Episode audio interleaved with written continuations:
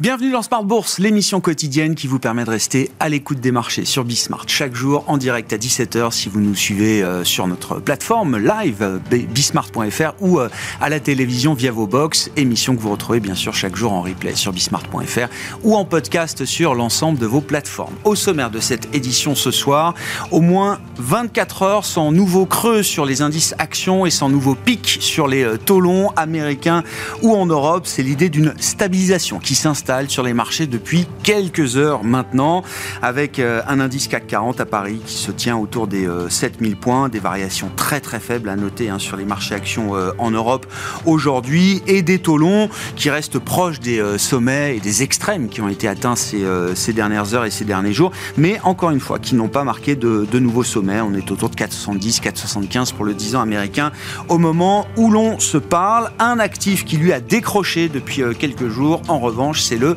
pétrole, avec une baisse de plus de 10% pour le baril de brut léger américain, encore le baril de Brent. En une semaine à peine, le Brent était monté jusqu'à 97 dollars le, baril et donc a, chuté d'un bon 10%, à moins 12% peut-être même du pic au creux sur cette séquence de quelques jours autour du euh, baril de pétrole. Là aussi, hein, peut-être un peu de, pression qui, euh, qui peut s'alléger euh, sur ce marché pétrolier après un rebond des cours de plus de 30% au cours de l'été. Il faut quand même le, le rappeler et. Le signaler. Discussion de marché à suivre avec nos invités dans un instant en plateau. Et puis dans le dernier quart d'heure de Smart Bourse, comme euh, régulièrement, nous évoquerons euh, l'analyse de marché à travers les outils d'intelligence artificielle. C'est Jean-Jacques Ohana, consultant indépendant et membre du board de la FinTech AI for Alpha, qui sera en plateau avec nous à partir de 17h45.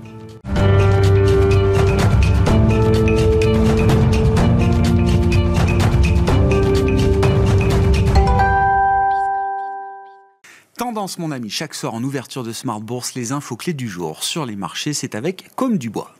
La bourse de Paris évolue sans tendance ce jeudi et reste tributaire des variations sur le marché obligataire. Si les rendements demeurent relativement stables aujourd'hui, les marchés restent toujours inquiets quant au maintien de taux d'intérêt élevés sur le long terme.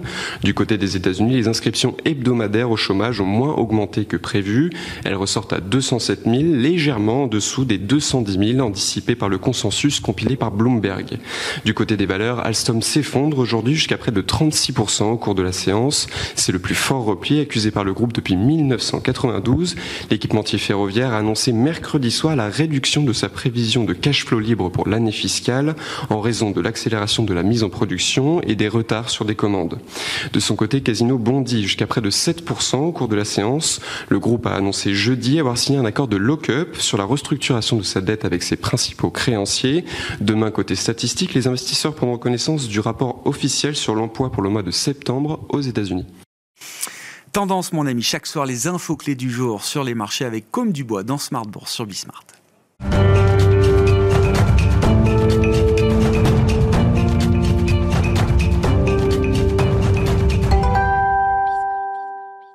Trois invités avec nous chaque soir pour décrypter les mouvements de la planète marché. Nouran Charer est avec nous ce soir, directeur de la gestion de Mansartis. Bonsoir Nouran. Bonsoir Grégoire. Merci beaucoup d'être là. Merci à Louis de Fels de nous accompagner également. Bonsoir Louis. Bonsoir Grégoire. Vous êtes directeur de la gestion de Gay-Lussac Gestion et Vincent Lecartier à nos côtés également. Bonsoir Vincent. Bonsoir Grégoire. Ravi de vous retrouver. Vous êtes responsable de l'allocation d'actifs de WeSave. Les taux longs, c'est euh, l'histoire qui nous anime depuis euh, des jours et des semaines euh, maintenant. L'envolée des taux longs qui se stabilise hein, sur la séance du jour. ça n'enlève rien aux questions qu'on se pose et qu'on peut continuer, continuer de se poser sur l'origine de ce, mouvement, hein, donc sur les parties longues de courbes obligataires. Hein. 2022, c'était l'histoire des taux courts, des taux directeurs des banques centrales. Là, c'est vraiment l'histoire des, parties longues de, courbes. Euh, comment vous expliquez ce mouvement? On a essoré beaucoup d'explications déjà. Quelles sont celles que vous retenez? On est dans des, équilibres un peu multiples hein, euh, du point de vue des marchés obligataires aujourd'hui. Je pense que pendant l'été, les, marchés ont compris que la Fed garderait bel et bien son higher for longer. Alors le higher, euh, je pense qu'on a fait le tour du problème. ça. Le longer, là par contre, euh, le marché a enfin compris que sur la partie longue euh, de la courbe, il fallait ajuster les prévisions. on a eu quand même une dégradation de la notation américaine aussi, ça a pu jouer marginalement. On a le pétrole qui a pris 30%, ça aide pas pour la psychologie sur la dynamique d'inflation et donc les risques de euh, longer. Oui, d'accord. Euh, je pense que le vrai sujet, en fait, c'est plutôt un sujet de flux. Euh, c'est-à-dire qu'on a euh, un quantitative tightening qui s'opère de la part de la Fed, qui passe de 9 000 milliards à 8 000 milliards de dollars son bilan, ce qui veut dire que ça pèse en priorité sur la partie longue des obligations d'État américaines. Donc euh, là, je pense que ça, a clairement expliqué une partie de la chose. que du fait des tensions avec la Chine, on a quand même de mémoire, c'est 300 milliards de dollars de retrait euh, euh, d'investissements chinois sur euh, les obligations américaines depuis deux ans. Donc ça finit par se sentir. Les Japonais réduisent aussi un petit peu leur, exposition, notamment probablement pour pouvoir soit investir un tout petit peu sur leurs propres obligations, soit surtout pour défendre leur devise. L'Arabie saoudite, elle aussi, a commencé à réduire son exposition. Mmh.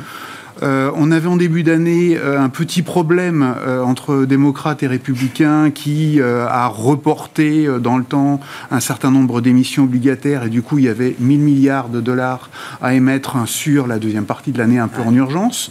Donc je pense qu'en fait tout ce calendrier entre beaucoup d'émissions et beaucoup moins d'acheteurs en face a logiquement joué sur la dynamique des, des marchés. Comme en plus les hedge funds ne sont pas complètement sourds, aveugles, euh, bah, ils en ont profité. Donc ils ont mis un certain nombre de positions short euh, qui sont à l'évidence très gagnantes. Euh, beaucoup d'investisseurs traditionnels s'étaient, je pense, repositionnés sur les niveaux de 4% sur les taux américains et bah, on est aujourd'hui à quasiment à 5. donc je pense qu'il y a eu des stop-loss sur ce, ah sur ce sujet pendant l'été. Donc voilà, toute une dynamique un peu auto-entretenue de flux.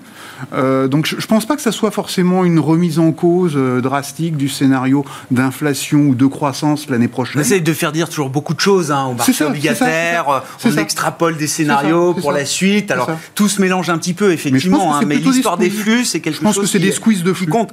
la question étant, comment ça s'arrête? C'est-à-dire s'il n'y a plus, alors les acheteurs historiques, les acheteurs contraints, effectivement, qui ont beaucoup moins d'intérêt aujourd'hui à intervenir et acheter de la, de la dette américaine, ça veut dire qu'il reste des acheteurs qui sont des acheteurs euh, non contraints, euh, libres euh, d'acheter ou non justement des obligations longues du Trésor aux États-Unis.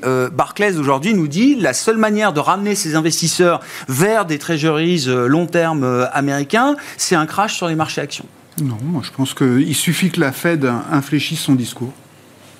Si la Fed infléchit son discours en termes de politique monétaire, ça veut dire que les marchés par eux-mêmes, sans même que la Fed agisse réellement, mais ça veut dire que les marchés par eux-mêmes vont se repositionner sur les obligations et notamment sur les obligations de durée longue. Et pour quelle raison la Fed infléchirait aujourd'hui son discours? Ah. Elle peut l'infléchir à un moment. Si elle a peur, si qu'il y ait un crack, hein, si elle a peur d'un crack, euh, euh, d'un crack obligataire, elle intervient au préalable en disant finalement je me suis un tout petit peu trompé sur mes estimations de croissance économique, elles étaient un tout petit peu trop ambitieuses. Et en fait la croissance l'année prochaine elle sera moindre. Donc vous pouvez quand même espérer bientôt avoir une inflexion de politique monétaire de ma part. Ou euh, j'ai peut-être euh, une, vision sur l'inflation qui est un peu trop, euh, un peu trop agressive encore à ce stade. Et en fait, bah, la, pression sur l'immobilier, elle est telle que ça va se voir sur les prochaines statistiques. Donc, vous pouvez quand même commencer à rentrer dans la perspective d'une inflexion. Autre Mais ça, c'est pour quand, Vincent ah, Parce que l'intervalle de temps sur les marchés, ça, ça peut compter quand même. Quand on est dans cette dynamique de flux avec un espèce de, de mouvement un peu bulldozer de, de correction des parties longues obligataires, si la Fed nous dit ça, mais dans six mois, euh, qu'est-ce qui se passe entre-temps On a vu avec le choc bancaire qu'elle est capable de réagir super vite, mmh. euh, et notamment refaire du quantitative easing si c'est nécessaire. Autrement dit... Pour l'arrêter aussi vite que l'incident est réglé. Hein. Si, elle, si elle pense, peut-être, mais si elle pense qu'il y a un risque important d'instabilité financière, et notamment sur, les, sur le financement de l'État américain, ce qui est quand même un vrai sujet, euh, je pense qu'elle est capable de refaire ce qu'elle a fait euh, au printemps, c'est-à-dire de refaire un accident. C'est ça le court-circuit. Il faut, avoir, un incident. Il faut avoir, il faut avoir un incident ou avoir, avoir très peur d'un incident. En termes de flux, Euh, simplement pour compléter un tout petit peu mon, explication tout à l'heure, les hedge funds ont pour la plupart des, euh, une échéance fiscale à fin novembre. Il est donc très probable qu'ils aient, qu'ils aient tendance à réduire leurs expositions à cette échéance. Il faut un peu de temps, donc il est probable quand même qu'il y ait une moindre pression de leur part, surtout qu'ils ont très bien gagné sur cette pause. il est assez logique qu'ils prennent des bénéfices et qu'ils réduisent mmh. cette, euh, cette, C'est loin mi-novembre. Hein. Mmh. Non mais vu la course qu'on a vue sur les taux en 15 jours, 3 semaines, sans parler du mouvement euh, tout au long de l'été, euh, mi-novembre, ça peut être loin encore. Oui, oui. non mais.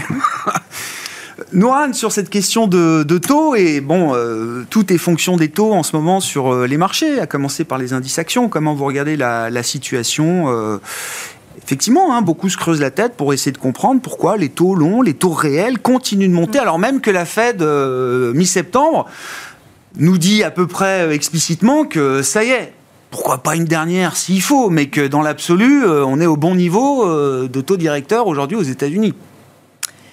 Alors c'est vrai que le mouvement est, très violent, c'est ce que vous disiez euh, au préalable. Donc c'est-à-dire qu'on est, est passé euh, globalement, quand on regarde notamment sur deux ans, il est extrêmement violent. Euh, cette année, il est important. C'est-à-dire qu'on est, cette année, les taux longs, en fait, que ce soit aux États-Unis ou en Europe, on a gagné 100 points de base. On a atteint 5% aux États-Unis, donc on est retombé sur les niveaux de 2007.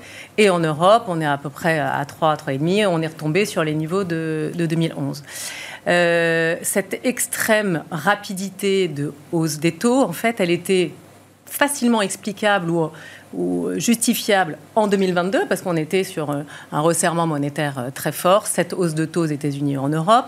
Cette année, c'est plus compliqué. C'est-à-dire qu'on est quand même, on sent bien, même si on attend peut-être une hausse de taux encore supplémentaire aux ah États-Unis, on est quand même à la fin de cette politique de resserrement monétaire. L'histoire de 2023, c'est la désinflation, hein, quand voilà. Donc, donc effectivement, il y a euh, d'où vient cette, cette hausse des taux. Donc, comme le disait Vincent, moi, je, je, je, suis complètement d'accord avec ce qu'il disait. Il y a une dynamique de flux. Et la dynamique de flux, c'est qu'on, c'est quoi? On a un déséquilibre équilibre offre-demande sur le marché obligataire. On a une demande qui est beaucoup plus faible et on a une offre qui est plus forte parce qu'on a des besoins de refinancement, notamment euh, aux États-Unis, qui sont forts. Et la demande, elle est faible parce qu'on a un acteur en moins, un acheteur en moins, voire un vendeur supplémentaire qui sont, euh, qui est, euh, la Fed. qui sont la Fed, qui sont les banques centrales, avec le quantitatif taille unique, donc la réduction du bilan. L'autre élément sur la demande, c'est l'attractivité de la partie longue sur, la, sur, les taux. Effectivement, qui est-ce qui va aller acheter, et c'est ce que vous disiez Grégoire, qui est-ce qui va aller acheter des taux euh, à 10 ans à 5%, alors qu'en fait, sur du court terme, on est rémunéré à 4,5-5%. Euh, donc plusieurs euh, remarques par rapport à ça. La première, c'est que effectivement, on peut, euh, peut s'alarmer en fait de cette rapidité des taux, mais pas forcément des niveaux de taux. C'est-à-dire qu'on est sur des niveaux de taux, si on regarde les taux réels justement, on est sur des taux réels donc positifs autour de 2%, et on est revenu sur euh, les niveaux de 2007.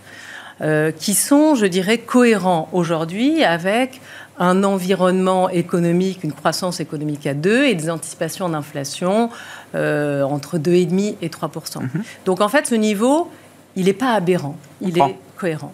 Il y a un rationnel derrière ce taux réel à 2% plus aux États-Unis. Et on en a besoin hein, pour financer en fait ces politiques budgétaires. Il faut retrouver euh, euh, des, rendements attractifs sur la partie longue. le deuxième, la deuxième remarque que je pourrais faire, c'est que quand on regarde en fait cette, cette pontification ou cette, cette remontée des taux qu'on a eu plus récemment, si on regarde ce qui s'est passé sur les spreads de crédit, on n'a pas eu d'écartement de spread de crédit. Mm. Donc ça veut dire que le resserrement des conditions financières ne crée pas de stress sur les taux de défaut euh, des entreprises parce que le marché achète plutôt en fait un scénario de soft landing. Si on a un scénario de hard landing, là dans ces cas-là, on a effectivement des spreads de crédit qui s'écartent fortement. Donc ça, c'est les deux premières remarques qu'on peut faire. Après, quid des conséquences de cette hausse des taux mmh. sur, euh, sur les marchés. Donc il y a, y a deux niveaux de, de, conséquences qu'on doit analyser. Il y a le niveau court terme sur la sphère financière et il y a le niveau à plus long terme sur la sphère réelle, sur l'économie réelle. Sur la sphère financière, on est en plein dedans.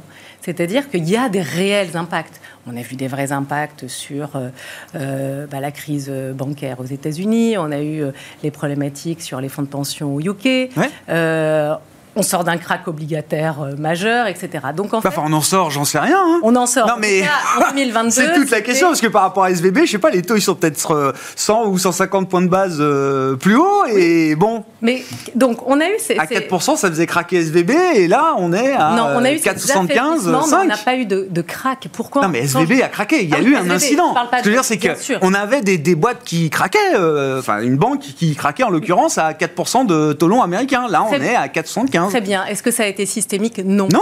Donc en fait, pourquoi? Et en fait, tous donc, ces éléments-là, bien sûr. Mais pourquoi Et donc pour le marché, ça, ça permet de se dire que les taux peuvent continuer de monter. En tout cas, dans un environnement euh, de croissance économique tel qu'on l'a, de résilience de la croissance ah, économique aux États-Unis, déjà une inversion de la courbe n'était pas normale. Donc en fait, il faut de toute façon, là aujourd'hui, on a quasiment une courbe, plate. Donc il va falloir qu'on repentifie. Donc là, Vincent le disait, pense qu'on peut repensifier par une baisse des taux courts. Et donc, dans ces cas-là, on n'a pas besoin d'aller chercher, en fait, une hausse des trop longs. Mais il faut retrouver une certaine normalisation sur les taux. Et une normalisation sur les taux se fait souvent euh, avec des niveaux de volatilité un peu plus euh, un peu plus ouais, je comprends mais c'est passager et, et, je dirais que ces, ces, craintes en fait sur euh, sur l'environnement économique j'ai dit sur la sphère financière et sur l'économie réelle on est en ralentissement économique. Donc, en fait, la hausse on va passer sous le potentiel en termes de dynamique de croissance aux États-Unis l'an prochain. Oui, mais on reste en fait sur des niveaux de croissance de 1%. Oui, c'est ça. Euh... C'est pas la récession, c'est ce que je ah, dis, c'est sous le potentiel, c'est sous le potentiel. Donc, euh, donc il n'y a pas, je pense que euh, c'est vrai que l'ampleur inquiète beaucoup. Les niveaux ne devraient pas alarmer et ne devraient pas. Vos commentaires, vos réactions, Louis. C'est vrai que c'est assez moi, je suis assez très en ligne avec tout ce que vous dites, mais ce qui est assez intéressant, c'est le temps, comme vous dites très justement, parce que qu'est-ce qui a provoqué cette hausse de taux? Vous en avez parlé, en effet, euh, les flux, euh, tout, ce qu'on a pu voir, mais, mais c'est surtout, rappelez-vous, au mois de juillet, on parlait de soft landing aux États-Unis. Et là, on est en train de parler de no landing. C'est pour ça que finalement, euh, l'été 3 va être très bon, en tout cas aux États-Unis, boosté par des effets de change, alors que nous, en Europe, ça va être plutôt l'inverse. Mais ça y est, c'est arrivé. En plus, vous avez ressorti euh, tous les mécaniques de flux dont vous avez parlé euh, tous les deux juste avant. Et c'est vrai que le marché s'est mis totalement à être emballé, plus tous les gens qui, sont, qui ont des values at risk, qui sont obligés de shorter de la duration, plus ça arrive. Voilà. Nous, on continue de penser que c'est vrai que je pense que personne n'avait vu cet emballement. Mais on espère, en tout cas on pense, peut-être un wishful thinking, que ça devrait se terminer peut-être avant la fin de l'année, bah, pour plusieurs raisons. Parce que déjà, un, c'est pas soutenable. Hein. C'est vrai que les taux réels, on en a parlé, c'est même, ils ont dépassé les deux. On a même à 2,2, 2,3. hein. Donc avec une euh, croissance l'année prochaine entre 0 et 1% aux États-Unis. Ça match un peu moins bien, quoi. Ça match quand même beaucoup moins bien. Donc, clairement, ça y est, on a repricé le T3, on a repassé tous les flux, ce qu'on a dit. Et maintenant, quand même, ce qui était assez dingue, c'est que le chiffre de la, des inflations, donc du corps CPI qui est sorti la semaine dernière, ça fait ni chaud ni froid. Il a quand même fortement chuté, que ce soit en Europe ou aux États-Unis. Et là, tout le monde s'en fiche d'un coup. Donc il y a ça, il y a quand même un net ralentissement économique à venir au quatrième trimestre et au premier trimestre l'année prochaine. Hein. Je vous rappelle, il va falloir rembourser les crédits, il y a l'impact du pétrole, même s'il a perdu 10%, ça va coûter cher, il y a le shutdown, il y a les grèves, etc. la fin de l'excès d'épargne est derrière nous. Euh, le T4, ça va être un net ralentissement aux US plus un T1 qui va être comme ça, on peut se dire naturellement, les taux longs devraient arrêter normalement, plus l'effet des hedge funds que nous a dit. Donc voilà, je pense qu'on s'est tous un peu brûlé les, doigts en achetant des taux longs. Euh, je dis pas qu'il faut tout de suite acheter ça parce que voilà, on a vu tous les plus grands parler de 5%. Mais j'espère. Vous dites à un moment, les fondamentaux macro, la dynamique macro, ouais, c'est ça, va ramener quand même un peu de, calme et d'intérêt peut-être pour ce marché obligataire, qui est pour des questions de flux, euh, de positionnement euh, aujourd'hui un peu euh, déconnecté de, bah, de ce qu'on voit venir pour la croissance américaine. on, le voit de toute façon, c'est les taux réels américains qui décident tous en, en Europe. Et clairement, il y a un moment, c'est plus soutenable avec des taux réels aussi élevés c'est vrai qu'il devrait avoir un impact très fort sur le PE des marchés. Ça a commencé, mais le mal n'est pas encore fait. Donc après, le marché, soit il regarde en se disant euh, les taux vont rebaisser en 2024, mais ça fait six mois qu'on fait ça et que ça fait six mois que le marché action se trompe. Le high for longer, là, il a fait euh, très mal. Ça a été réajusté. Donc maintenant, la question, c'est pendant combien de temps on va avoir ce contexte? Est-ce que mm. c'est un mois, deux mois? Voilà, combien de temps Vous l'avez dit tout à l'heure. Moi, je pense peut-être pas besoin, c'est vrai que là, hein, Jérôme Powell peut juste intervenir, peut-être dire une phrase pour calmer, ça pourrait aider. Je pense pas qu'il va refaire du cul tout de suite. C'est pas, pas sûr que ça lui fasse très peur pour l'instant. Non, pour l'instant, hein. ça lui fait pas peur. Euh, pour l'instant, ça lui fait pas peur. S'il n'y a pas de SVB bis. Euh... S'il n'y a pas de SVB bis, parce que je vous rappelle, SVB avait collapsé avec 70 points de base de hausse de taux. Euh, là, depuis SVB, comme vous dites, on est entre 100 et 150 de plus. Donc, oui, oui, oui. donc à tous les coups, il y a peut-être plein de petits SVB. Bah, voilà, c'est la question, hein, oui, effectivement. Oui, hein. mais à la limite, le marché est rassuré parce qu'on sait que la Fed intervient très rapidement pour sauver ce qu'il faut et mettre la liquidité. Donc voilà, donc la question c'est le marché c'est peur parce qu'on a no landing. On verra demain, donc vendredi, il y a les chiffres ouais, de, l'inflation. Il y a le CPI la semaine prochaine. Alors, et ensuite, les banques centrales, euh, toute fin octobre, début novembre, même pour la Réserve fédérale américaine, donc pour la séquence. Hein. Donc on va voir si le bad news devient good news je parle pour les taux. Ouais, hein. ouais, voilà, ouais. pour bah hier, c'est le oui, création d'emplois dans le secteur privé. On voit tout de suite que c'est un peu en dessous. On crée encore euh, 90 000 emplois, 89 000. Ça a participé visiblement à atténuer un petit peu la pression sur les taux. Ouais, non, non, mais, mais clairement, donc c'est là, en fait, la, la vraie difficulté, c'est là en ce moment, euh, c'est crack obligataire. Jusqu'à quand? C'est la chute des PE, forcément, parce que plus les taux réels montent, bah, votre PE mécaniquement sur les marchés actions mmh. baisse. La question, c'est jusqu'à quand? Voilà, ça c'est la question ouais. à 500 000. Mais il y a un moment, voilà, il va falloir s'y remettre. Donc petit à petit, restons prudents, mais il ne faut pas être trop alarmiste non plus, parce que voilà, soit la Fed peut intervenir, dire quelque chose. Voilà, peut-être tout le monde a les fameux 5% en ligne de mire. Est-ce qu'on va les toucher? Peut-être qu'on s'arrêtera avant. Euh... On verra. Marché envie de voir 5%, bon, on verra. Euh, non, mais je regardais, enfin, vous avez vu les données euh, compilées, hein, Bloomberg, par rapport au pic, oui, au pic du marché obligataire mars 2020, donc les taux étaient au plus bas. Euh, le 10 ans américain, enfin l'obligation euh, du Trésor américain à 10 ans depuis mars 2020 a perdu euh, 46%. La baisse des actions pour euh, l'éclatement de la bulle financière, c'était 49%.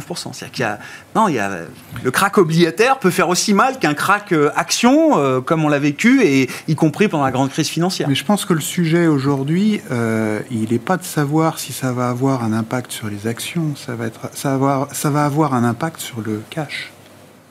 Aujourd'hui, l'arbitrage hein, qui est fait par les particuliers ou par les institutionnels, c'est de vendre des obligations et le placer sur du monétaire. L'année prochaine, euh, si les choses se passent logiquement, c'est-à-dire si on commence à avoir un peu de détente euh, ou de perspective de détente des, euh, des politiques monétaires, l'arbitrage il se refera dans l'autre sens. Donc c'est pas forcément les actions qui seront pénalisées. Le sujet, pour moi, il n'est pas là. C'est le sujet, c'est le monétaire qui va être euh, qui va être pénalisé. Donc la question du euh... il y a une bulle sur le monétaire là qui est en train de se bah. former? moi, moi, ce que je vois, ce que je vois, c'est ce que je vois, c'est que le high yield euh, se tient globalement très bien.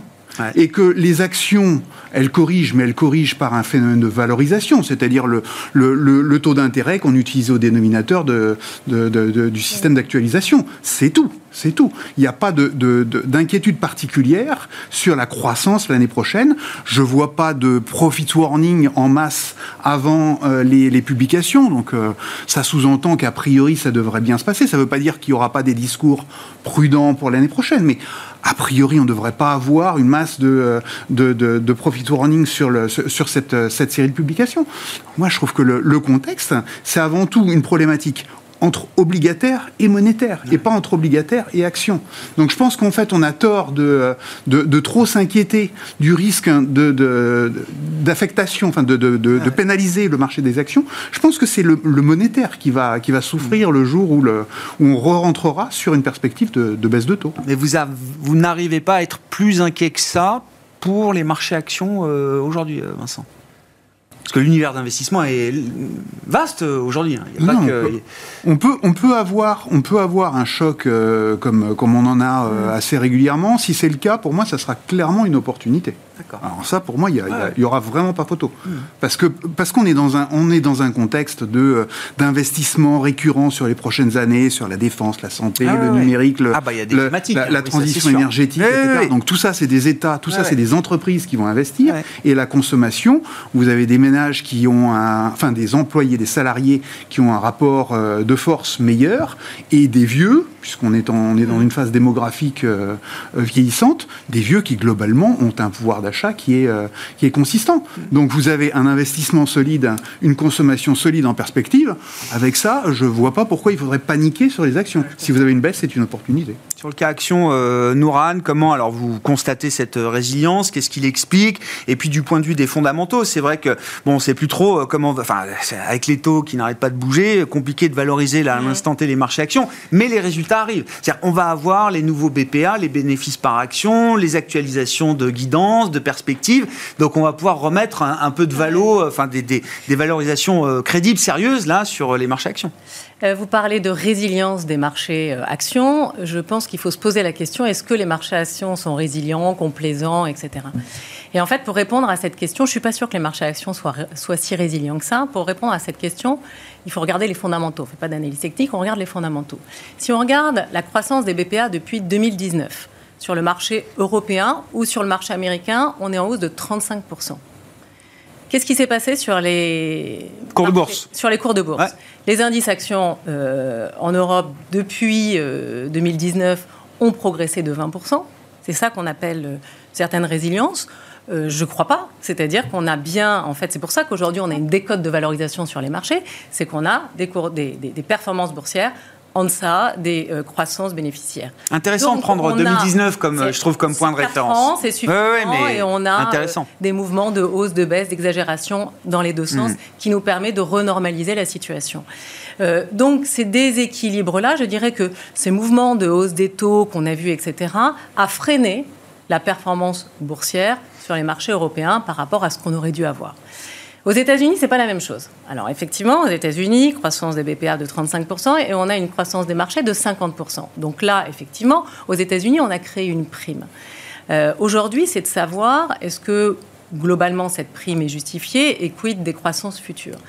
Alors on justifie toujours euh, assez bien les choses a posteriori, mais quand on voit la résilience du marché, euh, de la dynamique, de la croissance américaine, du marché, pas du marché américain, de la croissance américaine, je pense que dans cet environnement de ralentissement de croissance mondiale, ça mérite effectivement une prime.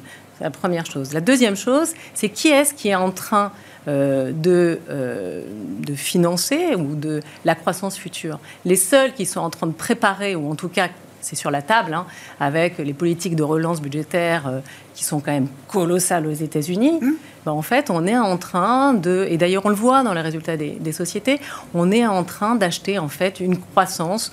Euh, où en fait, ça fait, ça fait longtemps qu'on se demande comment les États-Unis vont, vont, relancer un peu leur croissance. Bah, en faisant 10% de déficit. Hein. En faisant 6% euh, de déficit. Mais ce ne sera plus un problème. Si ah jamais ils réussissent. Non, mais aujourd'hui, oui, c'est y a de la croissance, un instant, T. Mais s'ils réussissent leur pari de désinflation sans rien sacrifier, ni la croissance, ni l'emploi. Dans ces cas-là, ils peuvent faire du déficit. De toute façon, avec leur politique fiscale accommodante de nearshoring, offshoring, reshoring, etc., peu importe le terme, dans ces cas-là, vous allez avoir une balance commerciale qui va se rééquilibrer et en fait, on aura des solutions sur le déficit. Alors, ça paraît très simple, c'est très, euh, c'est des, des, mouvements qui sont quand même euh, longs, oui. mais quand on voit effectivement ce qui est mis sur la table aujourd'hui, je pense que les États-Unis, dans l'environnement économique mondial, est en train de regagner en compétitivité. Vous voyez plutôt le côté pro-croissance, quoi. Le côté. Le côté déficit, dette, trajectoire des finances bah, publiques américaines, ça vous inquiète ça pas Ça devient presque une place investissable sur le plan même fiscal pour les entreprises. C'est-à-dire qu'en fait, aujourd'hui, alors que ça fait quand même des années où euh, les politiques fiscales sont pas vraiment accommodantes pour les entreprises, là, effectivement, je veux dire, on voit bien tous ces, tous, tous ces ces, retours en fait mhm. sur le sol américain qui est pour moi effectivement très, euh, très encourageant. Bon, question des déficits, de la dette, si ça vous intéresse, euh, Louis, et puis les marchés actions euh, surtout, hein, et, avec la perspective des résultats qui approchent là. sur, le marché actions, c'est vrai que je suis assez en, ligne avec ce que, ce que dit Vincent, il ne faut pas non plus être alarmiste. Là, clairement, la baisse des marchés, c'est clairement sur le repricing des taux, c'est le higher for longer. On l'avait déjà eu en 2022. Là, ça continue dans un contexte qui ralentit économiquement. On verra avec la publication du T3 donc ça devrait être encore bon, mais attention quand même aux impacts euh, du Forex. Mm. Mais c'est vrai que là, pour la première fois depuis quelques semaines, on voit des révisions à la baisse des bénéfices par action. C'était pas arrivé, rappelez-vous, après la publication du temps, il y avait même eu des, révisions à la hausse, bien aidées notamment par les matières premières avec le pétrole. Mais là, ça risque de craquer. Après, les attentes sont pas super élevées. Pour 2024, on attend 4 à 6 de croissance de bénéfices par action pour l'année prochaine, que ce soit aux États-Unis ou en Europe, donc c'est pas non plus très élevé. Et c'est vrai que la croissance va être potentielle sera pas énorme, mais on peut, euh, la productivité devrait être bien. On a vu que la productivité était très motée. aux États-Unis, aux États-Unis, ouais, Voilà, donc il y a quand même des éléments. Dites si on arrive à éviter le scénario macro de, de, de, de, cassure, voilà, c'est un environnement qui peut permettre aux entreprises d'opérer euh, de manière profitable. Quoi. On, ne pense pas qu'il y aura un hard landing parce que la désinflation oui, non, mais est en personne n'espère. Hein, mais... Euh, il y a quand même un choc de consommation qui ah, est assez positif, hein, avec des, des, croissances réelles du, du, des salaires qui arrivent. En même moment, euh, vous avez la désinflation qui est un peu partout. il y a des stabilisateurs. Donc c'est vrai qu'il y aura moins de relance budgétaire. Il y en aura aux US, mais pas en Europe. Hein. C'est vrai que c'est un peu fini, en tout cas en France, les chèques cadeaux. On est obligé d'avoir dans un coin de notre tête l'idée qu'un accident est toujours possible et qu'à ces niveaux de taux, avec ah la violence du mouvement, que des générations n'ont jamais vécu ça, ça peut toujours... Euh, mais si on évite ce scénario-là, euh, même une croissance molle, ça permet de... Mais, de toute façon, en fait, on le dit assez souvent, c'est que le problème, c'est que le marché action est totalement en trompe-l'œil, que ce soit aux États-Unis, ah. en Europe, sur les méga caps. Aux États-Unis, ça a été boosté par euh, l'intelligence artificielle. Et le problème, c'est que si vous retirez ces valeurs, c'est une catastrophe. Je ne vous parle pas que des small caps. Hein. Euh, vous prenez le S&P Equal Weight, il est négatif. Vous prenez le Russell 2000 ou le CAC Small euh, en France, ils sont négatifs aussi pour la deuxième année consécutive. C'est une bonne manière de dire qu'il n'y a pas d'euphorie sur les marchés. ah bah là, c'est clairement vous prenez le CAC Small, donc l'indice, bon, après, il y a différents indices. Il a fait moins 24, quoi, ou quasiment moins 20 l'année dernière. Depuis fin juillet, il a corrigé de 20%. Donc, clairement, crise de liquidité. Tout était entraîné avec l'eau du bain. Et c'est vrai, parce que souvent, les small caps, on dit souvent à tort, c'est à la fois vrai ou pas, qu'elles sont plus endettées que les large caps. Donc certaines, oui, souvent les sociétés les plus cycliques. C'est vrai, aujourd'hui, vous prenez des sociétés comme Maison du Monde ou SMCP, Sandro, Mage, Crédit qui sont assez endettés, bah, c'est des moins 15 quasiment tous les jours, parce que les gens ont extrêmement peur des dettes. Ce qui est vrai, c'est qu'aujourd'hui, il y a un mur de dettes qui est à refinancer.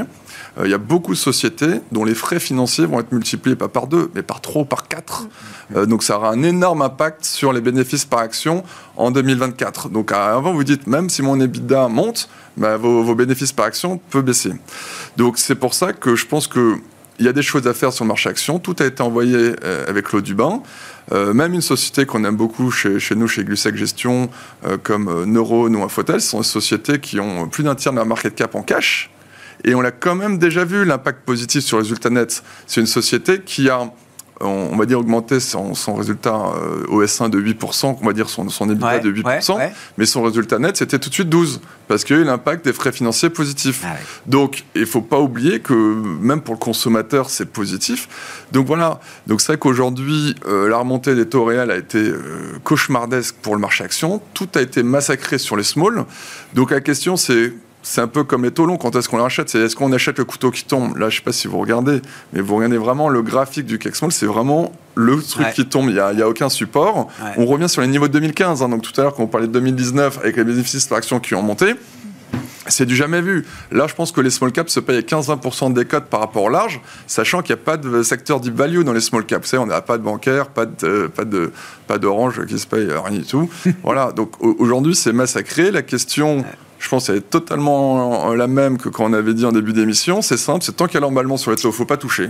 Mais dès que ça va stabiliser sur les taux réels et que ça va se, calmer, bah là, on, va avoir des points d'entrée juste euh, sublimes. Ah je suis marqué, effectivement. Alors, déjà, non, mais en Europe et en France, notamment, j'ai du mal à comprendre que ça puisse encore baisser sur les smalls. Ça fait des années avec vous, Louis, avec d'autres, qu'on raconte que ça y est, c'est déserté, que tous ceux qui ont voulu vendre ont déjà vendu depuis des années, depuis 2018, peut-être pour les small caps françaises. Hein, c'est compliqué. Euh, ah, ce serait difficile. je parle et, là, ça arrivait hein. aussi en, Italie, ce que vous avez vu. Ah euh, c'est peut-être pour ça que L'Italie s'est fait massacrer aussi. Vous avez vu, on approchait les 5% sur le taux 10 ans italien. Ça m'a, ça m'a étonné qu'on n'ait pas de nouveau reparlé du spread. De, vous ah si, on a reparlé un peu, 200. Euh, Italie, 200 points de base. et comme par magie, dès qu'on a touché les 200 points de base, ça s'est resserré derrière. Donc voilà, pareil, l'Italie s'est fait massacrer. Et, voilà, donc nous, nous c'est des choses qu'on il y aura des choses à faire, on regarde de près. Sur les small, comme on vous expliquait, et, et alors ce que décrit euh, Louis, c'est pour le territoire européen français, mais aux États-Unis, alors que le Russell avait quand même fait une bonne première partie d'année, si je dis pas de bêtises, euh, Vincent il y a eu euh, gros coup de mou euh, au cours de l'été. Quoi. Ouais, on a, on Alors a- qu'on parle de la croissance américaine, et donc on se dit, Russell, c'est vraiment les boîtes qui sont les plus directement branchées à la dynamique du consommateur et de l'investissement. Et on en a fait en juillet pour ça. Ouais. Pour ça, pour ça. Euh, nous, notre idée, en fait, c'est qu'il va y avoir une, un tassement d'activité sur les services. Ça, c'est simplement la suite du Covid. On est sur la phase un peu finale. Ça va se, ça va se calmer. Par contre, on est convaincu qu'il y a euh, une reprise manufacturière à venir. Euh, qu'on a eu un phénomène de stockage, Covid d'abord, puis euh, la flambée du pétrole qui a poussé les entreprises à stocker. 2023, année de déstockage, et pour nous, il va y avoir une année de restockage, de réactivité normale. Ensuite, vous avez euh, bah, tous les plans de reshoring, Ouais. onshoring, etc., tout ce qu'on veut. Chips Euh, Act, euh, voilà. IRA, voilà. Donc, donc pour, nous, pour nous, il est, il est clair que le manufacturier américain, euh, il va se réveiller, et c'est quelque chose de probablement de durable. C'est-à-dire que c'est une question de, de sécurité nationale, Ah, bah, bien pour, aller un peu au bout du, au bout du sujet. Bidenomics, quoi. Donc, donc c'est quelque chose qui, euh, qui pour nous va durer en termes budgétaires. Euh, je pense que les États-Unis vont maintenir ça et il ne faut pas percevoir les déficits budgétaires comme étant euh, une dette insupportable. C'est de l'investissement qu'ils sont en train de faire. Ça n'est pas un bouclier énergétique comme on en fait en France. Ça n'est pas une protection sociale. C'est bel et bien de l'investissement qu'ils sont en train de faire. Donc il y aura un Avec retour une sur forme en plus de crédit d'impôt. Très intéressant dans la manière de faire. C'est-à-dire que les boîtes arrivent avec des projets et vous avez droit à un crédit d'impôt. C'est pas de la subvention, euh, c'est pas quoi. Et j'ai un actif physique derrière. Je suis pas comme en, comme en France où euh, je finance en réalité la consommation des ménages, c'est-à-dire euh, l'achat de jouets chinois. Je, caricature à l'extrême, mais c'est, je vais avoir au bout du compte un actif sur mon territoire que je possède et qui va tourner et qui va générer derrière des flux. Donc pour moi, c'est bel et bien un investissement ce qu'ils sont en train de faire. Et c'est quelque chose de durable. Et pourquoi Donc, ma- ça se voit pas dans les marchés actions, comme dit Louis, parce en enlevant les temps. 7 magnifiques Parce Pourquoi faut- ça se voit pas parce dans le qu'il reste faut- de la cote? Je pense qu'il faut du temps et qu'aujourd'hui, la préoccupation du marché, le focus, il est sur les taux. Le jour où on aura oublié cette, cette partie-là, je pense qu'on reviendra aux fondamentaux sur, sur la croissance. Nouran Euh, moi, je pense que ça se voit quand même. En Ouais. fait, on le voit déjà. Déjà, on le voit sur les, euh, euh, sur les chiffres. Quand on regarde le, le- le chiffre du PIB, le dernier chiffre du PIB qui est tombé, si vous regardez les niveaux d'investissement, la bonne surprise. Ah non, mais dans les agrégats, non, mais bien sûr. Dans les agrégats. Oui, Sur- mais boursièrement parlant, bah, à part les 7 magnifiques, euh, le S&P Equal Weight euh, est, est- à plat, quoi. Oui, c'est vrai, mais de toute, euh, quand vous enlevez, en fait, on enlève toujours euh, certains euh, segments de marché. Donc, on peut enlever les bancaires, on peut enlever l'énergie, on peut enlever la tech. On aura Ouais, ouais, ouais. effectivement, euh, c'est vrai. Mais quand vous regardez les résultats euh, des entreprises cycliques et la solidité du carnet de commandes, je parle pas d'Alstom. Mais on va en parler. si. Euh, et- non, mais il y a plein de, de côté, il y a oui, oui. plein de sociétés européennes hein, qui sont d'ailleurs exposées euh, euh, fortement au marché américain, qui ont effectivement exposé des résultats très solides avec des carnets de commandes en hausse. Donc on commence à le voir. Et il y a des, des- des sociétés euh, aux États-Unis euh, sur la partie industrielle. Honnêtement, quand vous regardez les résultats, c'est pas du tout cohérent avec un ralentissement économique. Pourquoi? Parce qu'on a ces plans budgétaires qui soutiennent la croissance bénéficiaire, qui soutiennent la, la croissance de chiffre d'affaires de ces sociétés-là. Donc en fait, on le voit sur du certain stock picking, sur certaines valeurs. Ah ouais. Vous, vous l'avez en fait. D'accord. Vous l'avez euh, largement. Ouais. Ça, Oui. ce, qui, ce qui explique aussi, c'est qu'on a vu sur la publication du S1, depuis que les taux ont remonté, rappelez-vous, avant, le BFR, euh, on s'en fichait un peu, on, on était payé après. Maintenant que les taux se rapportent, la plupart des sociétés ont eu un BFR qui est parti un peu dans le décor sur le premier semestre. Et si, de surcroît, vous aviez investi, vous étiez massacré en bourse. J'ai un exemple d'une- ESN italienne qui s'appelle Digital Value, qui a des projets d'infrastructure, donc elle investit souvent, euh, elle doit se faire des capex pour sa croissance future, donc un peu comme on parlait tout à l'heure. Euh, donc là, elles étaient cash net à cause de ça, donc ils sont repassés euh, donc dette net euh, positive. Le titre a perdu 30% en ligne droite, Mm. alors que c'est pour la croissance future. Donc comme on dit tout à l'heure, tout est lié au taux. Aujourd'hui, il suffit que votre dette parte un peu dans le décor, Ouais. les marchés sont massacrés, ça, ça vaut les massacres. Et c'est pour ça qu'on peut faire peut-être la fameuse transition que vous vouliez sur, euh, sur Alstom, donc qui pour chez nous n'est pas une surprise, parce qu'aujourd'hui, c'est vrai qu'il y a trop de gens qui disent Alstom, c'est super beau, il y a 50 carnets de commandes, c'est magnifique, c'est leur rail. Mais le problème, c'est qu'il faut revenir aux fondamentaux d'une d'une société. Vous avez le, le, PNL, donc le tableau, de, le compte de résultats, le bilan, mais surtout le tableau de flux. Et le problème, c'est que des sociétés comme Alstom, euh, comme euh, Atos, que beaucoup de gens adorent, c'est des sociétés qui gèrent pas de cash, qui n'ont pas généré de free cash flow. Donc une fois que c'est ajusté des investissements, il n'y a pas de création de valeur. Donc c'est entièrement normal que ces valeurs-là se retrouvent où elles sont aujourd'hui. Qui m'avait dit le cash flow ne ment jamais? Ouais, je crois que c'est vous. Euh, non, mais je sais plus à quel sujet, c'est peut-être Atos. Ouais, non, c'était pour Atos, mais voilà, depuis la dernière fois qu'on s'est vu, Atos fait encore en plus bas. mais c'est quand même la question que je me pose sur Alstom, parce que vous l'avez dit, enfin, positionné aujourd'hui, c'est ferroviaire. Euh, alors, il y a eu Bombardier, effectivement, ça fait quelques années maintenant que ça traîne. Est-ce que c'est encore le sujet qui explique la mauvaise gestion du, du, de la trésorerie, du cash flow libre chez, euh, chez Alstom? Parce que face à ça, vous l'avez dit, 87 milliards d'euros de carnet de commandes, ils n'arrivent pas à suivre les cadences de production, donc il y, a un problème euh, industriel, sans doute, enfin, un problème de gestion, mais... Wow mais c'est le problème de, Quelle perspective, toutes ces sociétés qui ont des carnets de commandes longs, c'est comme dans la construction, et ça arrivé sur d'autres sociétés, c'est que vous avez pris énormément de commandes en 2019-2020, quand l'inflation était zéro. Et aujourd'hui, vous avez dû livrer deux ans, trois ans après, et tous les prix ont explosé, sauf qu'il n'y a pas de renégation de prix. Donc, déjà, votre marge n'est pas énorme. C'est catastrophique dans l'exécution. C'est comme ça que des sociétés se sont retrouvées en faillite. C'est ce qui se passe sur certains promoteurs en ce moment immobiliers. Donc, c'est là que si vous n'aviez pas de clause de réindexation sur l'inflation, vous êtes juste mort. Euh, donc aujourd'hui, tout le monde dit souvent c'est génial d'avoir des carnets de commandes longs, mais le coût de l'exécution avec tous les coûts qui ont monté, mais limite, de temps en temps, mieux vaudrait juste euh, arrêter les contrats, livrer, que vous ne pouvez pas faire, ne pas livrer. Sauf que vous ne pouvez pas. Sur Alstom, je sais pas, cette histoire de, Moi, je trouve ça... Euh, oui, je trouve que... Je me demande d'ailleurs si Alstom est, est, bien en bourse, quoi, parce que quand on a effectivement des, des, horizons longs, des sujets de financement, est-ce que c'est... Moi, je pense que sur Alstom, c'est spécifique à Alstom. Ouais. C'est pas du tout spécifique à un secteur, et c'est vrai que, oui, le disait, euh, bon, c'est. Euh, quand... pas la première fois hein, qu'ils alertent sur le cash flow et que ça se casse la figure. Alors là, c'est majeur quand même aujourd'hui. Euh, non, le marché en a marre visiblement. Hein. Enfin, c'est majeur. Ils ont déjà fait hein, des warnings. Oui, mais le moins 30 du jour, c'est aussi, aussi majeur. Et quand on regarde en fait la vraie faiblesse d'Alstom, c'est son cash. Enfin, c'est le cash flow. C'est effectivement, il n'y a pas de création de valeur. Donc, à partir du moment où c'était sa faiblesse, et faiblesse de communication. Donc, euh, problème d'exécution, problème d'anticipation, euh, spécifique à Alstom. Donc, effectivement, euh, nous non plus, on n'avait pas d'Alstom, heureusement, mais je pense que. Que vous allez en acheter? Non. Ah, non, certainement pas. Non. certainement pas. Après moins 30, ça vaut pas le coup non plus. Bon, une minute chacun, logique d'investissement euh, nous, on reste long sur les actions, priorité sur les États-Unis avec un biais euh, techno persistant. On a fait de la rotation euh, quand même vers les thématiques manufacturières. Donc, on a remis à la fois du FTSE, du DAX et du Nikkei. sur la partie devise, on s'est réexposé en début d'été sur le dollar, on a eu de la chance. On s'est réexposé désormais sur le yen, parce qu'on considère qu'il euh, y a une barrière désormais bah euh, qui est explicitée. 150, c'est stop. qui est hein, explicitée par, les, par les autorités, donc euh, on n'a que de l'argent à gagner, entre guillemets, sur cette pause.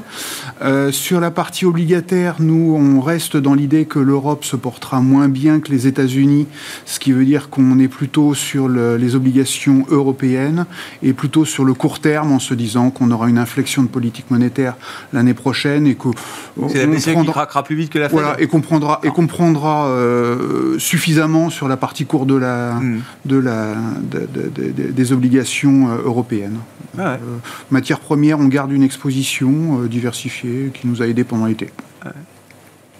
Logique d'investissement?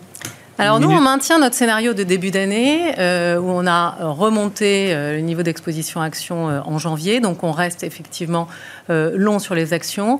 Ce qu'on a fait cet été, c'est qu'en fait on a réorienté, on a allégé la partie sur les actions, les actions asiatiques, pardon, au profit des actions américaines. donc allocation géographique plus agressif sur les actions américaines. Ah Et en termes de stock picking, privilégié effectivement effectivement, bien évidemment, on dit toujours ça, mais les la qualité. la qualité, on bien sûr. mais euh, les niveaux de valorisation euh, attractifs, euh, des sociétés qui sont en Europe fortement exposées en fait aux États-Unis, parce qu'il y a la thématique, il y a une des thématiques qu'on a qu'on a renforcée, qui est la thématique toutes les entreprises qui sont liées en fait à, cette, à ces politiques de relance et qui vont bénéficier effectivement de ce regain de croissance. Donc c'est US quoi, le thème. C'est US. Après, en Europe, quand vous regardez le géographique des oui, européennes, on est très US aussi. Oui, voilà, c'est ce que je dis. C'est euh, même même quand c'est en Europe, c'est pour euh, être exposé aux US. Aussi, Les smalls sont en général plus plus plus centrés sur le euh, marché national. Oui. nous, chez Glussac Gestion, bah, on pense que le mal est fait sur les smalls, mais on va éviter de dire quand ce sera le point bas. Mais mm. mais clairement, on est un peu, on va dire, note plus, un peu comme disait Vincent. Je pense qu'aujourd'hui, c'est trop risqué d'être d'avoir zéro action. Parce que voilà, il y a les méga caps qui ont tenu, mais en dessous, c'était le marasme. Et surtout, en gros, qu'est-ce qui a aidé C'est que sur le euh, troisième trimestre, c'était surtout les values avec la remontée des taux qui ont tenu. Et quasiment euh, Total et BNP étaient quasiment plus haut, Orange, AXA, ou un petit peu moins depuis ces, derniers jours. Donc il fallait que ces valeurs craquent un peu. Et c'est vrai que nous, on a un style très low vol chez, chez nous, donc un peu qualité. C'est vrai que c'est un style qui avait plutôt sous-performé sur le troisième trimestre, hein, parce qu'au contraire, il fallait plutôt être beaucoup plus de value. Et on pense que voilà, nous, on pense que clairement, on en a parlé, hein, ça va pas savoir quand le pic des taux va arriver. Et à ce moment-là, le style un peu qualité, les Pernod Ricard, les Rémi Cointreau, et j'espère les small caps, voilà pour 2024. Mais mais voilà, il y, a des valeurs qui ont été injustement euh, sanctionnées. On mm. faisait le point ce matin avec euh, l'analyse d'Odo sur Rémi Cointreau. Il disait c'est once in a life, quoi. Donc une fois dans une vie ah d'analyste. Rémi Cointreau a moins de 20 fois le PE. Ah c'est comme si vous aviez Hermès à moins de 20 fois le PE. Je pense que on l'a jamais vu. Dans, un an, on dirait putain, je suis trop con, j'aurais dû mettre euh, Voilà, donc il y a des valeurs de qualité. Attention à pas avoir de regrets, quoi. C'est ça. Voilà. Peut-être que dans 6 mois ou dans un an, on se retournera en se disant oh là là, la Rémi a. Voilà, Pernod Ricard, 220 à 150. 59, euh, voilà, c'est 15 fois le PE pour Pernod Ricard. C'est entre 20 et 28 Ça devient value Voilà. merci à vous trois pour euh, avoir euh, participé à cette discussion de marché ce soir. Nouran Charer, Mansartis, Vincent Lecartier, WeSave et Louis Defels, Gay-Lussac Gestion.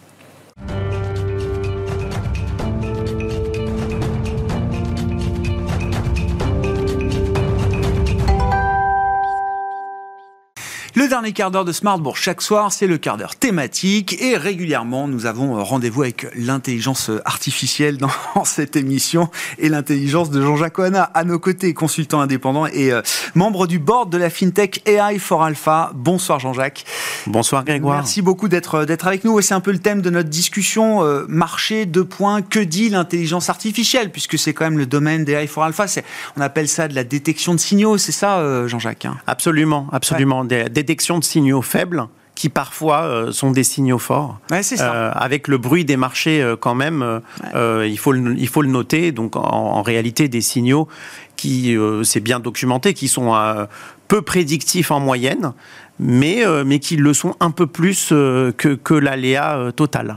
Voilà. Et le filtre humain, évidemment, qui permet de compléter l'analyse pour dire les choses. Jean-Jacques, le sujet pour vous, c'est le retour de la macro dans les marchés. Absolument. Alors, il y a une dialectique intéressante à analyser, finalement, depuis plusieurs années. Quand les actions euh, sont très fortes, en général, c'est que la macro est, stable. C'est-à-dire qu'on a un environnement de taux d'intérêt, euh, de devises, euh, de matières premières qui, est plutôt stable et on a des actions qui peuvent s'exprimer. Et à l'inverse, quand l'environnement macroéconomique devient instable, euh, avec des mouvements très forts, soit sur les devis, soit sur les taux d'intérêt, soit les deux, soit sur les matières premières, eh bien, on a des marchés à actions qui sont plus en difficulté. Mm. Et on a exactement cette dialectique qui est en train de se jouer depuis quelques semaines qui est assez intéressante à analyser, c'est-à-dire qu'on avait depuis le début de l'année euh, euh, finalement un environnement macroéconomique jusqu'à l'été qui était à peu près stabilisé, quoi qu'on dise, même s'il y a eu l'alerte sérieuse, on en reparlera euh, sur euh, le sauvetage de SVB et le sauvetage euh, aussi de, Crédit Suisse en Europe. Malgré tout, finalement, les taux d'intérêt étaient à peu près à un niveau stable. On disait que la, Fed avait le consensus, c'est que la Fed en avait fini avec ses hausses de taux. Le dollar l'euro dollar était stable hein, au cours à un 10 remarquablement stable finalement entre 1,05 et 1,10 depuis le début de l'année.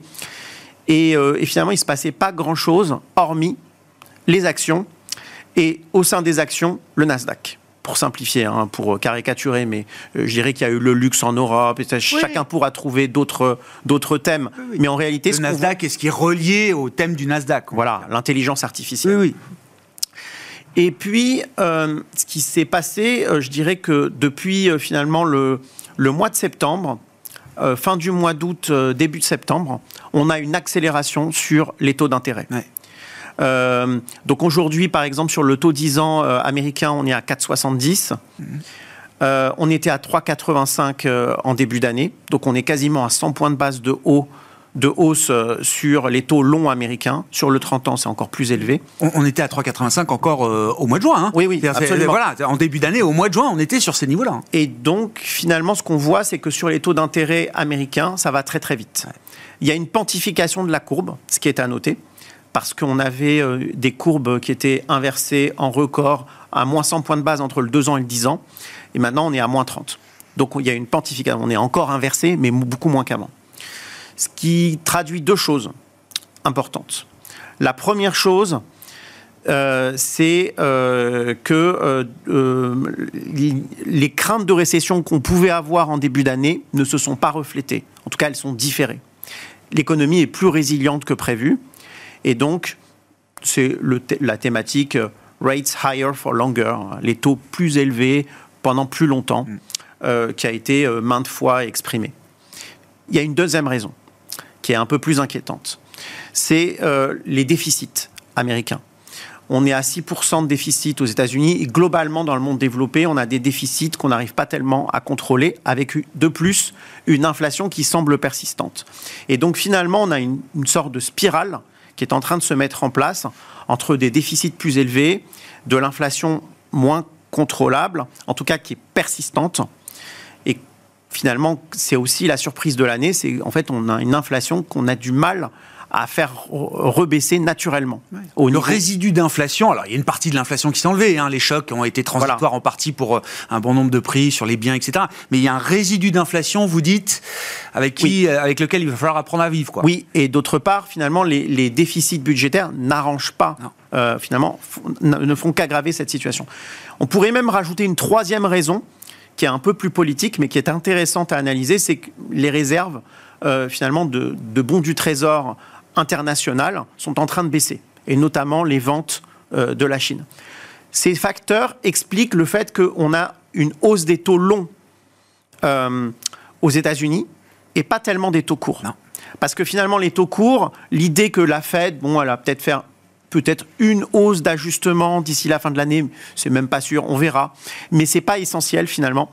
L'essentiel, c'est que finalement on a une accélération assez dramatique des taux longs et que cette hausse des taux longs, elle, reflète aussi une hausse des taux d'intérêt réels. On en avait parlé à une, lors d'une précédente émission.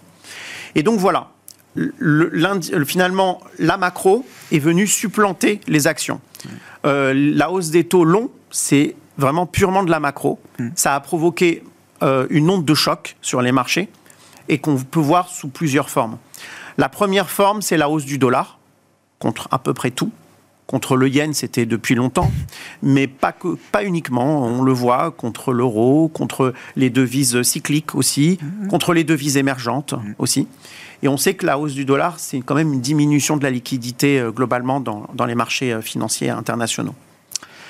Deuxième onde de choc, euh, la baisse des matières premières cycliques qui sont corrélées à la hausse du dollar aussi. Euh, on le voit sur le cuivre, par exemple, qui a baissé. Euh, on le voit aussi sur l'or, qui baisse aussi. Et, puis, troisième onde de choc, finalement, c'est la correction des actifs cycliques. Alors, qui pour l'instant n'est pas euh, qu'il faut relativiser, qui n'est pas euh, très significatif puisqu'on c'est un effritement quoi, une baisse. On est à 8% euh, de correction par rapport au plus haut atteint pendant l'été, aussi bien aux États-Unis qu'en Europe, c'est pareil. par exemple, sur le Nasdaq, on est encore à 35% de, de, hausse depuis le début de l'année, ce qui est quand même considérable. Par contre, sur le, euh, sur le Russell 2000, les petites, les petites capitalisations américaines, on est négatif depuis le début de l'année. Euh, sur les actions chinoises, on est à moins 10 depuis le début de l'année. Euh, et puis finalement, sur bon nombre, il y, a une disparité très forte en réalité. On n'est pas capable d'avoir, euh, en, lisant euh, les performances et finalement en, en, regardant la situation de manière très pragmatique, de tirer un jugement sur est-ce que on est en bull market ou, euh, ou, en, bear market. On peut pas le savoir. Si vous regardez le Russell 2000, on n'est pas loin des plus bas de 2022, vous dites c'est un bear market. vous regardez les petites banques américaines, c'est un bear market. Vous regardez le Nasdaq, c'est un bull market. Donc, euh, donc cela illustre tout à fait la situation, mais dans ce cadre-là, il y a eu quand même aussi une hausse des indicateurs d'aversion au risque qu'on doit regarder de près. Hmm. Jusqu'à présent, la version risque, elle était faible. Il n'y avait pas de stress dans le marché. Désormais, on a une hausse du stress. Alors, des volatilités implicites qui sont plus élevées. C'est ce qu'on voit sur le VIX notamment, mais d'autres volatilités implicites. On voit également euh, des hausses euh, de volatilité euh, sur d'autres marchés que les actions. Oui, c'est parler des taux, mais aussi sur les devises. La vol monte sur d'autres classes d'actifs que les actions aujourd'hui. Absolument. On voit aussi euh, les spreads de crédit s'écarter. Euh, ça commence. Un peu, Donc en, réalité, on avait finalement un marché du crédit qui était très résilient. C'est il suit maintenant, il emboîte le pas de la hausse de la volatilité, la hausse du VIX qui est un peu leader dans ce, dans ce mm. mouvement de retrait. Et donc finalement, on a une tension des conditions financières qui est aujourd'hui palpable et qu'on peut, euh, qu'on peut expliciter. Dans, dans cet ensemble, ce qu'il faut voir, c'est que tant que la macroéconomie n'est pas stabilisée, les marchés d'actions seront instables. Parce que ce n'est pas en fait euh, des taux qui accélèrent violemment à la hausse, et c'est des taux réels. Ce n'est pas une situation stable pour les marchés. On le voit aussi dans les compartiments de l'économie réelle. Euh, et paradoxalement, je dirais que finalement, les disparités qu'on voit en bourse et dans l'économie réelle peuvent précipiter, euh, peuvent entamer la stabilité financière euh, mondiale, euh, tout simplement parce que les hausses de taux sont plus justifiées par les exubérances euh, et les excès de valorisation de quelques secteurs.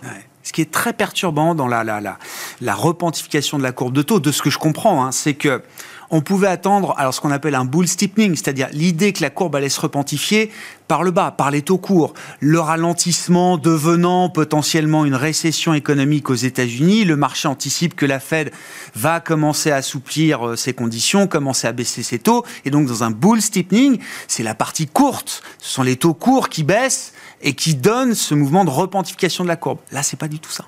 Là, les taux courts restent higher, et c'est la partie longue qui décroche avec un phénomène de correction obligataire qui continue. Tout à fait.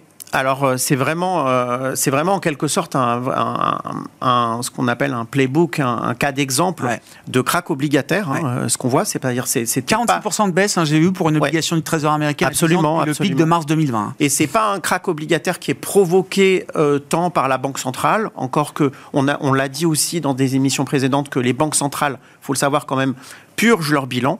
Donc il y a quand même une baisse de bilan. Il y a un resserrement monétaire par la hausse de taux, mais il y a aussi un resserrement monétaire par eh la baisse des bilans. Que cette baisse des bilans, elle se prolonge à un rythme constant, euh, aux, tant aux États-Unis qu'en Europe, dans toutes les zones géographiques d'ailleurs, sauf en Chine. Euh, mais, mais, en tout cas, euh, il y a quand même, on a les ingrédients d'un crack obligataire qui s'est déjà produit on ne sait pas où il va s'arrêter parce que euh, on sait très bien que dans un crack, il y a de l'exagération aussi. Et euh, finalement, des, investisseurs euh, très célèbres, comme je, pense par exemple à Bill Ackman, avaient parfaitement vu la situation. Et en réalité, ce qui se produit, c'est vraiment une hausse des taux sur les parties vraiment longues de, la courbe américaine et qui, qui est engendrée par les différents facteurs que nous avons explorés au début ce crack obligataire euh, est, tellement euh, puissant, semble-t-il, que les analystes de Barclays disent pour stopper le crack obligataire, il faut, il faut un crack action. C'est-à-dire que pour redonner de l'intérêt et pour qu'on voit les marchés obligataires rallier à nouveau, il faudra qu'on passe par un stock crash. C'est le message, malheureusement, que nous donnent les indicateurs de stress. C'est-à-dire que les indicateurs de stress nous, donnent, nous disent aujourd'hui que ce, que ce crack obligataire a un impact sur la stabilité financière. Hmm. Alors, soit les banques centrales capitulent d'elles-mêmes, ce Même semble pas être le cas. reculer. Enfin, ça les a fait reculer temporairement. Voilà. soit les marchés financiers capitulent eux-mêmes, euh, ce qui fera réagir les banquiers centraux. Eh bien, voilà, qui est, est dit. Merci beaucoup pour cette mise en perspective, euh, Jean-Jacques. Jean-Jacques Oana, qui était avec nous, l'invité de ce dernier quart d'heure de Smart Bourse. Jean-Jacques, qu'on retrouve régulièrement dans l'émission à 17h45, donc euh, consultant indépendant et membre du board de la FinTech AI for Alpha.